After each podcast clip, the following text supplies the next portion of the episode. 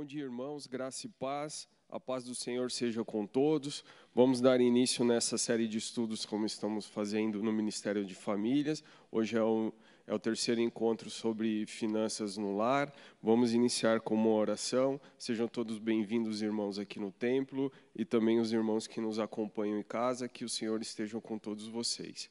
Senhor Deus, muito obrigado, Senhor, por essa manhã que o Senhor nos deste, pela oportunidade de estarmos aqui acordamos, Senhor, vestidos, Senhor, alimentados e aqui para aprender de Ti, para honrar e engrandecer o Seu santo nome. Obrigado pela vida dos irmãos que aqui estão, dessa igreja, Senhor, dos irmãos que nos acompanham em casa, que nós só temos a Te agradecer e pedindo a Tua sabedoria, o Seu direcionamento, para que as palavras aqui ministradas sejam, Senhor, de acordo com a Tua vontade. Em nome de Jesus que oramos e te agradecemos. Amém. Então, bom dia a todos, sejam todos bem-vindos. Recapitulando, irmãos, a gente está aqui nessa série de encontros sobre é, finanças no lar. Nós já falamos que as finanças refletem parte da nossa história e de nossa vida. A maneira com a qual nós lidamos com o dinheiro, ela reflete na nossa história e nossas vidas. Ela revela preferências, prioridades, valores, dificuldades, facilidades e tudo isso que nós temos nós vemos que o Senhor é dono de todas as coisas, utilizamos com isso como o texto base em 1 Crônicas 29, 11 e 12. Vimos qual é a parte de Deus e a nossa parte em tudo isso. E também, na semana passada, a Micaela falou é, com vocês sobre dinheiro e casamento. Então, trouxemos alguns, alguns, alguns números sobre finanças, números é, gerais, sobre dívidas públicas, dívidas de pessoas, dívidas de empresas. Falamos que a família americana gasta em média mais do que ela recebe, e esse número é simplesmente exemplificativo, isso serve para outras realidades, inclusive a brasileira. Falamos em números de dívidas é, também exemplificativo, entre 2004 e 2005, o déficit dívidas e falências de pessoas físicas e jurídicas, e também falamos que é, pesquisas refletem que aproximadamente 56% dos divórcios têm origem ou influência de questões financeiras. Então, dada a importância do dinheiro na vida das pessoas e no relacionamento familiar e também para com Deus.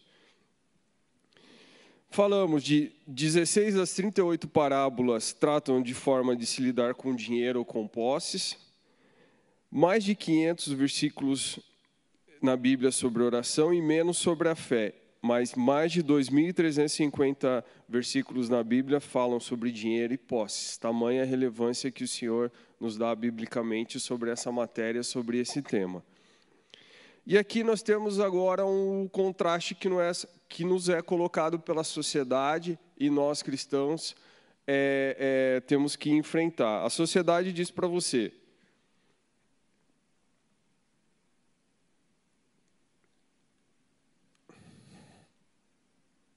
Deixa eu só passar aqui mais um.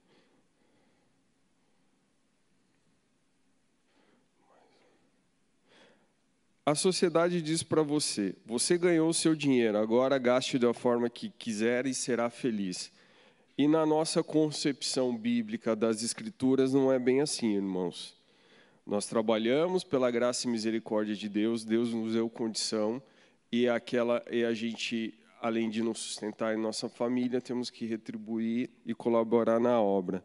E as Escrituras dizem: você só conseguirá estar contente se tiver sido um mordomo fiel ao lodar com o dinheiro sob a perspectiva de Deus. Mordomia foi a lição que a gente falou na aula introdutória, na aula 1. Então, tudo que a sociedade tenta nos incutir, uma visão de consumismo exacerbado para além das nossas necessidades, que é coisas, bens materiais, satisfazem é, os nossos prazeres e nos dão essa ideia de felicidade, biblicamente a gente sabe que não é uma realidade e, e, e Deus não, não quer que caímos nessas armadilhas do mundo. Então, hoje, feita essa breve introdução do que a gente já viu nas aulas anteriores, nos dois encontros anteriores, vamos falar um pouquinho a respeito de dívidas.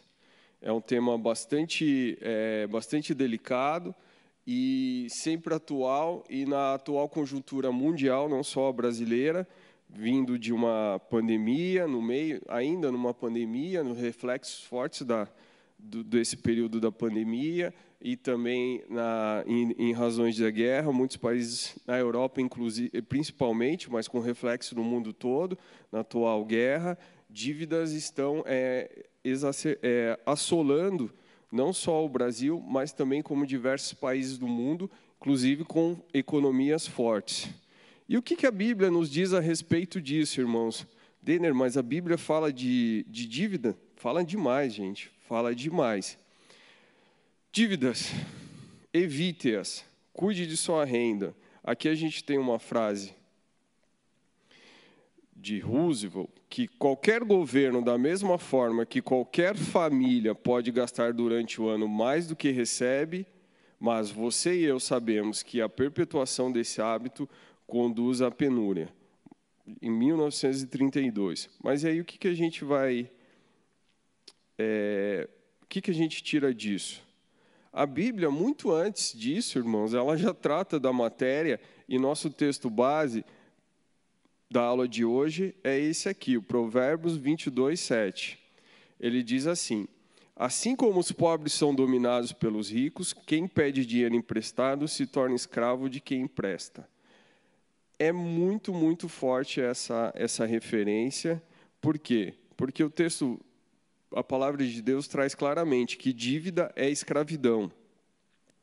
Dívida é escravidão. E Deus nos fez livres não para ser escravos de homens. Então nós temos que ter muita responsabilidade quando tratamos da, das nossas finanças.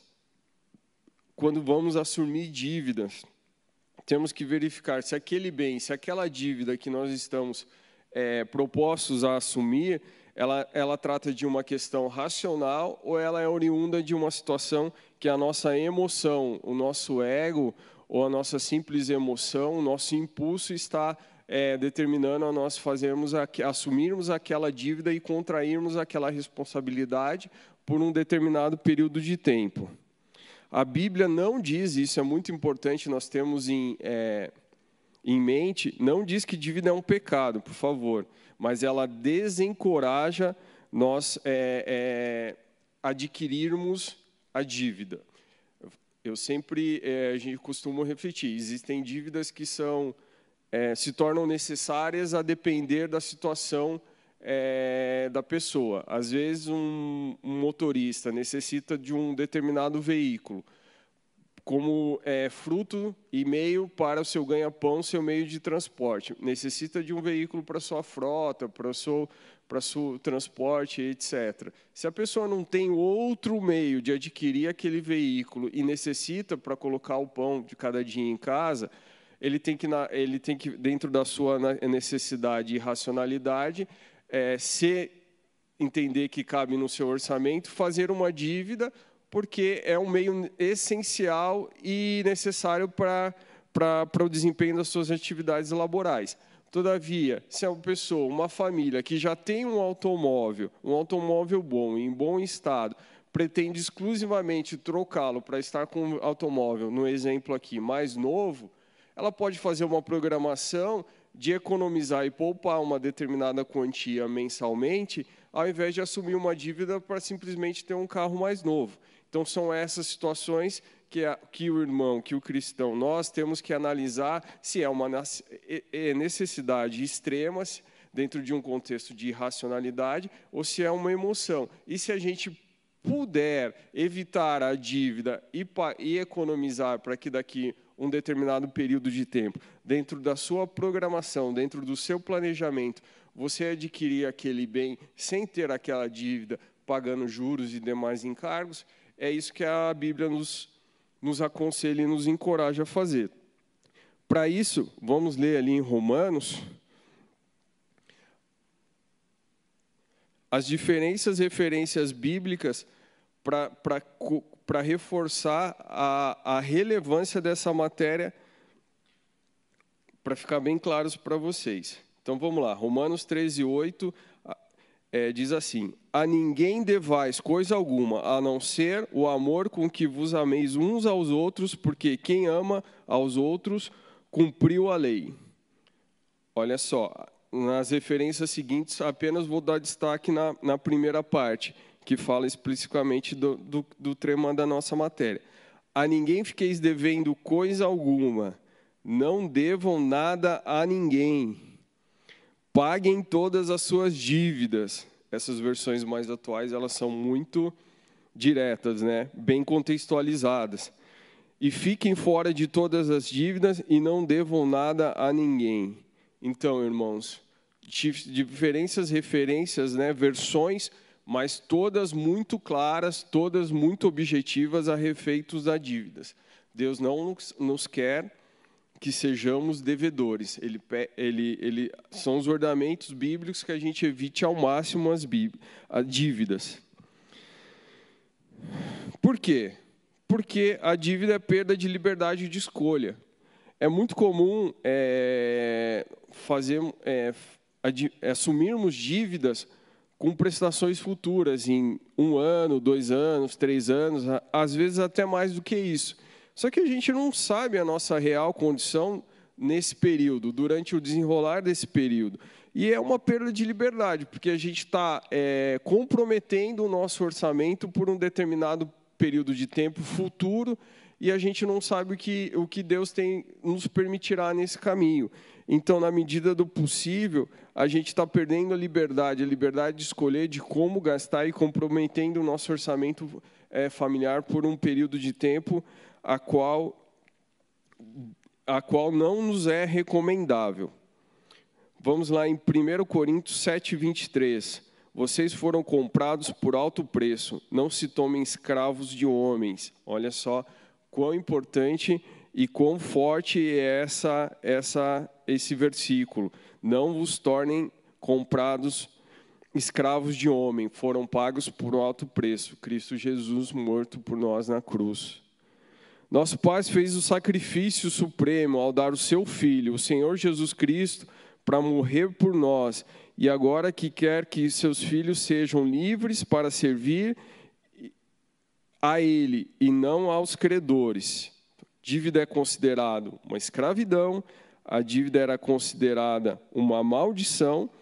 Tem um Deuteronômio, aqui as referências os irmãos podem verificar depois, em Deuteronômio 28, 1 a 12, e 28, 15, 43 e 44. A dívida é, pressupõe o amanhã, aquilo que eu disse, o nosso comprometimento de renda por um longo período de tempo. Nós não sabemos como estarão nossas empresas, como estarão nossos negócios, nosso trabalho. Então, a Bíblia nos desencoraja a assumir dívidas desnecessárias por um longo período de tempo. A dívida pode negar a Deus uma oportunidade. Nós tivemos um nós tivemos uma, um testemunho recentemente de uma irmã que tinha uma criança menor com 5 anos e estava tentando colocar numa escola particular. E ela tinha isso no coração, eles estavam sem condições de colocar numa escola pública, é, não, queria, não gostariam de colocar na escola pública, só que ela estava sendo desmotivada e desencorajada por uma série de familiares, amigos, e até dentro da família, porque diziam que ah, nenhuma instituição de ensino é, daria bolsa para uma criança. E ela, com bastante fé em Deus, é, orando e correndo atrás, diz que buscou diversas instituições de ensino. Ela, ela comentou que recebeu diversos nãos, mais de 20, na verdade, ela comentou, até que veio uma resposta positiva e ela conseguiu a bolsa que ela estava tanto almejando é, para o filho dela. Ela relatou, foi muito, compartilhou a experiência conosco, foi muito gratificante ouvir o testemunho dela. E até dentro do, do, do contexto é muito similar com outro, com outro é, testemunho que havia lido a respeito de um missionário que queria fazer o curso, só que ele não, nos Estados Unidos ele não tinha condições de pagar. E ele estava na dúvida se assumia é, o financiamento, a dívida do custo de fazer esse seminário, deixava de fazer, ou como é que ele queria muito fazer. E até que após muita oração, ele recebeu uma, oração, é, ele recebeu uma doação exatamente do valor que ele precisava para fazer é, o curso dele. Então, às vezes, é, nós agindo de acordo com o nosso impulso, com a nossa necessidade, assumimos dívidas que também negam a oportunidade a Deus de trabalhar. Então a gente precisa ter muita sabedoria, discernimento para para lidar com isso e às vezes é, não negar a Deus algo que Ele quer fazer nas nossas vidas. Nós temos que ter muita sabedoria e pedir a Deus oração para que é, nós não atrapalhamos a vontade de Deus, inclusive na área das finanças. E daí, Denner? Diante de tudo isso, ficou claro que de Deus é todas as coisas, a nossa parte é a parte de Deus, que dívida é absolutamente desencorajada na Bíblia. Deus não nos encoraja a ter dívidas e pagamos tudo o que devemos para que não sejamos escravos de homens. E dinheiro emprestado, eu devo pegar, eu para assumir minha casa, meus negócios, carreira, estudos, eu tenho financiamento e aí tô tô em pecado, não tô? Não, irmãos. Como a gente disse, não tem absolutamente nada disso. Deus é, desencoraja termos, mas ter dívida não é um pecado. Fique, fique tranquilos, tá bom? É necessidade como eu falei em, algumas linhas, a gente tem que analisar se é uma necessidade, o exemplo do, do transporte, ou é um desejo. Nós tomamos por, por, por base se é uma necessidade extrema da minha família, da minha casa, de fazermos aquele, aquela dívida. Eu, eu gosto de, de utilizar o termo de um compromisso financeiro, quando a gente tem a plena racionalidade do que a gente está fazendo é, é, analisando todos os custos, os valores e tendo, e tendo uma, fonte, uma fonte de custeio é, bem, bem, bem significativa para isso. O bem possui potencial de valorização, produzir renda, é um ativo, é um passivo, são coisas que a gente tem que analisar. A taxa de juros e demais encargos no custo de aquisição e o valor da dívida não deve comprometer o orçamento a ponto de inviabilizar o bom funcionamento da, das finanças no lar. Então, se o irmão entender que é uma necessidade extrema e cumpre com os requisitos, tudo bem, é uma situação que, se não é, é o desejável, mas pode ser que aconteça em determinadas situações, até para para possibilitar outros ganhos é, futuramente. Sabendo que Deus é o provedor de todas as coisas e Ele supre as nossas necessidades. A gente já falou isso aqui na aula 1 e eu gostaria de reiterar nesse ponto para que, caso os irmãos que tenham situações é, similares e os que não tenham também, porque cabe a nós é, conhecermos os preceitos bíblicos e também é, é, utilizar para abençoar os irmãos, até como conselheiros, eventualmente, quando necessitado, quando procurados, e aconselho aconselhar pessoas necessitadas, também é, nos cabe essa, essa é, te, temos essa incumbência enquanto servos do Senhor. Buscai, pois, em primeiro lugar o seu reino e a sua justiça, e todas as demais coisas vos serão acrescentadas. Ele é o Senhor do universo, está lá em Isaías 40, 26. Ele é o Senhor de todas as nações. Atos 17, 26. E ele é o Senhor do indivíduo. Salmo 139, 3 e 4. Estou sempre um slide atrasado, vocês perceberam, né, irmãos? Então, a dívida. Como sair das dívidas? Vamos orar. E aqui a gente tem um exemplo incrível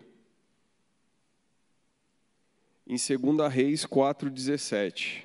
Eu vou pedir licença, é, são sete versículos, mas é um texto é, bem conhecido que fala do milagre do azeite. Certo dia, a mulher de um dos seus discípulos, dos profetas, foi falar a Eliseu, teu servo: Meu marido morreu e tu sabes que ele temia o Senhor. Mas agora veio um credor que está querendo levar meus dois filhos como escravos. Eliseu perguntou-lhe: Como posso ajudá-la? Diga-me o que você tem em casa. E ela respondeu: Tua serva não tem nada além de uma vasilha de azeite. Então disse Eliseu: Vá, vá pedir emprestado vasilhas a todos os vizinhos, mas peça muitas. Depois entre em casa com seus filhos e, e feche a porta. Derrame azeite em cada vasilha e vá separando as que você for enchendo. Depois disso, ela foi embora, fechou-se em casa com seus filhos e começou a encher as vasilhas que eles traziam. Quando todas as vasilhas estavam cheias, ele disse a um dos seus filhos: Traga mais uma. Mas ele respondeu: Já acabaram. Então o azeite parou de correr. Ela foi e contou tudo ao homem de Deus, que ele disse: Vá, venda o azeite, pague suas dívidas, e você e seus filhos ainda poderão viver do que sobrar.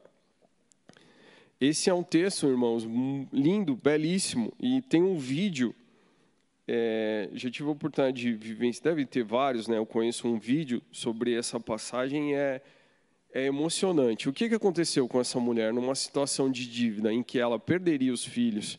Naquela época, os filhos seriam feitos literalmente escravos, como o texto diz. Ela foi e buscou conselho, buscou o servo do Senhor Eliseu. E ela, o que ela fez numa situação de desespero, ela cumpriu com a palavra e entregou tudo o que ela tinha. O que, que ela tinha? O vaso de azeite. E ouvindo o conselho do servo do Senhor, ela foi, entendeu e obedeceu. Ela obedeceu, Deus multiplicou, ela pagou as dívidas, salvou os filhos da escravidão e ainda sobrou-lhes para viver. São ensinamentos, ensinamentos é, relevantes da palavra do Senhor a respeito de dívidas, tá, irmãos? O que, qual, qual o segundo passo ou um outro ponto relevante para aqui? Venda o que você não estiver usando. Não dilapidar bens ou patrimônio, mas se você tiver coisas na sua casa, sua residência, que não estão sendo úteis, úteis e se você tem dívidas, nada impede que você venda para auxiliar a, a liquidar ou saldar essas dívidas.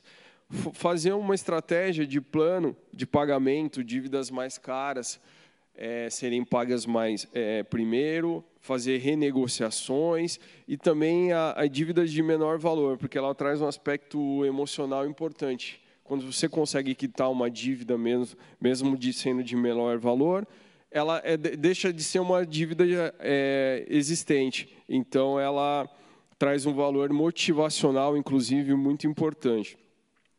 Considere obter renda adicional. Isso é muito importante quando a gente está, quando a nossa renda não está sendo suficiente para nossos compromissos ou obrigações, ou ela não está sendo suficiente para uma situação de saldar é, uma determinada dívida que se encontra alto.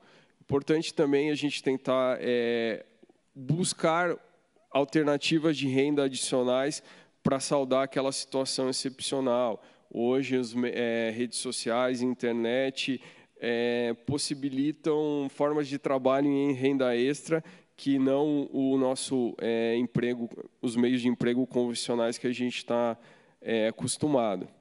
Cuidado com o uso de cartão de crédito, não é um problema usar, mas tem que saber usar com muita sabedoria. Sabendo utilizar com sabedoria, você pode utilizar de benefícios e programas a seu favor, mas tenha muito cuidado ao utilizar o cartão de crédito. Contentamento aqui é importante e, de novo, dentro de uma perspectiva que a gente já falou na aula 1, a gente traz aqui em Timóteo 6:8, por isso, tendo o que comer e com o que se vestir, nós estejamos com isso satisfeito. De, ainda reiterando aquela, os conceitos da aula, da aula 1, Deus nos promete o que comer e o que vestir. É isso que Deus nos promete. Ele pode nos dar muito mais do que isso, como nós já vimos na aula 1. Mas a essência do, da promessa de Deus é o que comer e é o que vestir. É isso que é o necessário, que Deus entende, nosso contentamento, irmãos. Mudança de estilo de vida, se você está acostumado com um determinado padrão de estilo de vida, a partir do momento que é, tem algumas dificuldades, é, é, é interessante que se diminua o seu estilo de vida, ou se você, independente de dívidas ou não, possa viver um estilo de vida abaixo do padrão de renda da família. É importante também porque você pode é, fazer suas economias, são poupanças, investimentos e, eventualmente, em momentos de crise, vocês terem reservas para passar por situações de uma forma é, menos drástica, inclusive contribuindo e colaborando para o reino e para os irmãos mais necessitados. Importante não desistir, é óbvio. Às vezes as pessoas estão, infelizmente, é, chegam a cometer atos extremos quando estão endividadas, às vezes a tentar até contra a própria vida mas não, não se envergonhem, não se eximam de pedir ajuda, conselho de pessoas sábias e tementes a Deus para auxiliar nesse processo, porque Deus, nosso Deus é, é o provedor, novamente reiterando alguns conceitos que a gente passou na aula 1, ele promete suprir as nossas necessidades.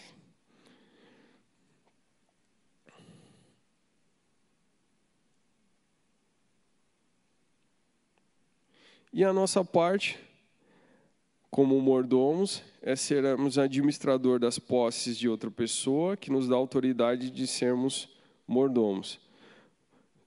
Temos a referência em Salmo 8,6: Tu fizeste dominar sobre as obras das tuas mãos, sob os seus pés, tudo puseste. 1 Coríntios 4,2: Ora, além disso tudo, o que se requer dos despenseiros é que cada um deles seja encontrado fiel. E aqui, irmãos, reiterando, é, para finalizar, reiterando o propósito do, de finanças, e especificamente um curso CRAU, que é um curso que nós temos aqui na igreja sobre estudo bíblico financeiro, é, da Universidade da Família que também foi passado na aula 1 e eu gostaria de reiterar, que, é que, estudo, que o propósito do curso é ensinar as pessoas os princípios financeiros de Deus, a fim de que possam conhecer a Cristo mais intimamente, mais intimamente e serem livres para servi-lo. Olha só, olha que, que importante significado: conhecer mais intimamente a Cristo e serem livres para servi-los. Como a gente viu, a dívida é considerada escravidão e a Bíblia nos desencoraja a assumirmos dívida. Não é sinônimo de pecado, mas somos aconselhados a evitar. E assumamos as, vida, as dívidas, que é aquelas que sejam extremamente necessárias é, para determinado momento de vida, momento familiar, e assim que possível tentamos quitá-las e saná-las. É, dentro da, do prazo assumido ou até antes, quando possível, porque ah, também está relacionado a um dever de testemunho quando cristãos e a gente sabe que devedores não têm, é, infelizmente, uma boa fama. Então, nós, inclusive, enquanto bom testemunho, devemos, na medida do possível, sempre sanar as nossas obrigações. Isso não significa que, em momentos de dificuldades, a gente não pode estar é, é, com dívidas e, e, e mas sempre que possível quitá-las para que sejamos livres para servir ao Senhor. Essa, este é o propósito de, do curso. Irmãos, basicamente era isso que a gente gostaria é, de explanar para vocês hoje, dentro, da, dentro desses cursos que estão sendo é, ministrados aqui. Hoje foi o terceiro, terceira terceira apresentação sobre finanças no lar. A pedido do, do pastor Marcelo Batista, eu vou ler um recadinho aqui para vocês para não, não faltar nada. No próximo domingo, 25 do 9, ele não está por motivo de viagem, ele está atendendo em outra cidade, tá bom? Esse final de semana, por isso que ele não está presente. No próximo domingo, dia 25 do 9, não haverá aula da escola bíblica no templo e retornaremos no dia 2 do 10 com o tema Educação de Filhos. E o professor será o próprio pastor Marcelo. Eu agradeço imensamente é, a oportunidade que foi dada. Obrigado pela presença dos irmãos que aqui estão. Deus abençoe. Os irmãos que estão nos acompanhando de casa também. Pedi para a Micaela, aqui, minha esposa, é, subir e fazer uma, encerrar, uma oração de encerramento. E daqui a alguns minutos nós já iniciamos também o nosso, o nosso culto aqui no templo e todos os irmãos estão convidados. Por favor. Amém. Que bom que vocês puderam comparecer, estiveram conosco, que vocês também nos acompanharam é, pela internet. Não, não fique de fora, daqui a pouco nós temos o nosso culto em breve, em alguns instantes, tá bom? Vamos nos colocar de pés, irmãos, para nós podermos finalizar esse momento e agradecer ao Senhor por todo o conhecimento que Ele tem derramado sobre as nossas vidas. Amém? Paizinho querido, nós te agradecemos, Pai, por esse momento, esses três domingos que pudemos estar juntos aqui falando sobre aquilo que é teu, Deus, que não é nosso, mas é teu, Deus. Cada centavo, Deus, cada posse, cada bem que nós temos, nós reconhecemos que é do Senhor, Paizinho. Nós te agradecemos, Deus, porque pudemos aprender mais sobre a tua fidelidade conosco, a Deus, e também, Pai, como ser também, assim como o Senhor é, Pai, fiel, fiel a Ti, Deus, um mordomo fiel, Pai. Obrigada, Paizinho, por nos ensinar cada dia mais a maneira correta de viver, Deus, aquilo que o Senhor espera de nós, Pai. Que esse conhecimento, ó Deus, tudo aquilo que foi ministrado aqui, Deus, não fique apenas nessa aula, Pai, mas que seja gravado em nossos corações, Pai, e que possamos também perpetuar para as próximas gerações, ó Pai. Fica conosco nessa manhã, Deus, que em nome de Jesus possamos ter um tempo, Pai, precioso, abençoado de comunhão e adoração com o Senhor, Pai. É o que nós te pedimos em teu nome, Jesus. Amém.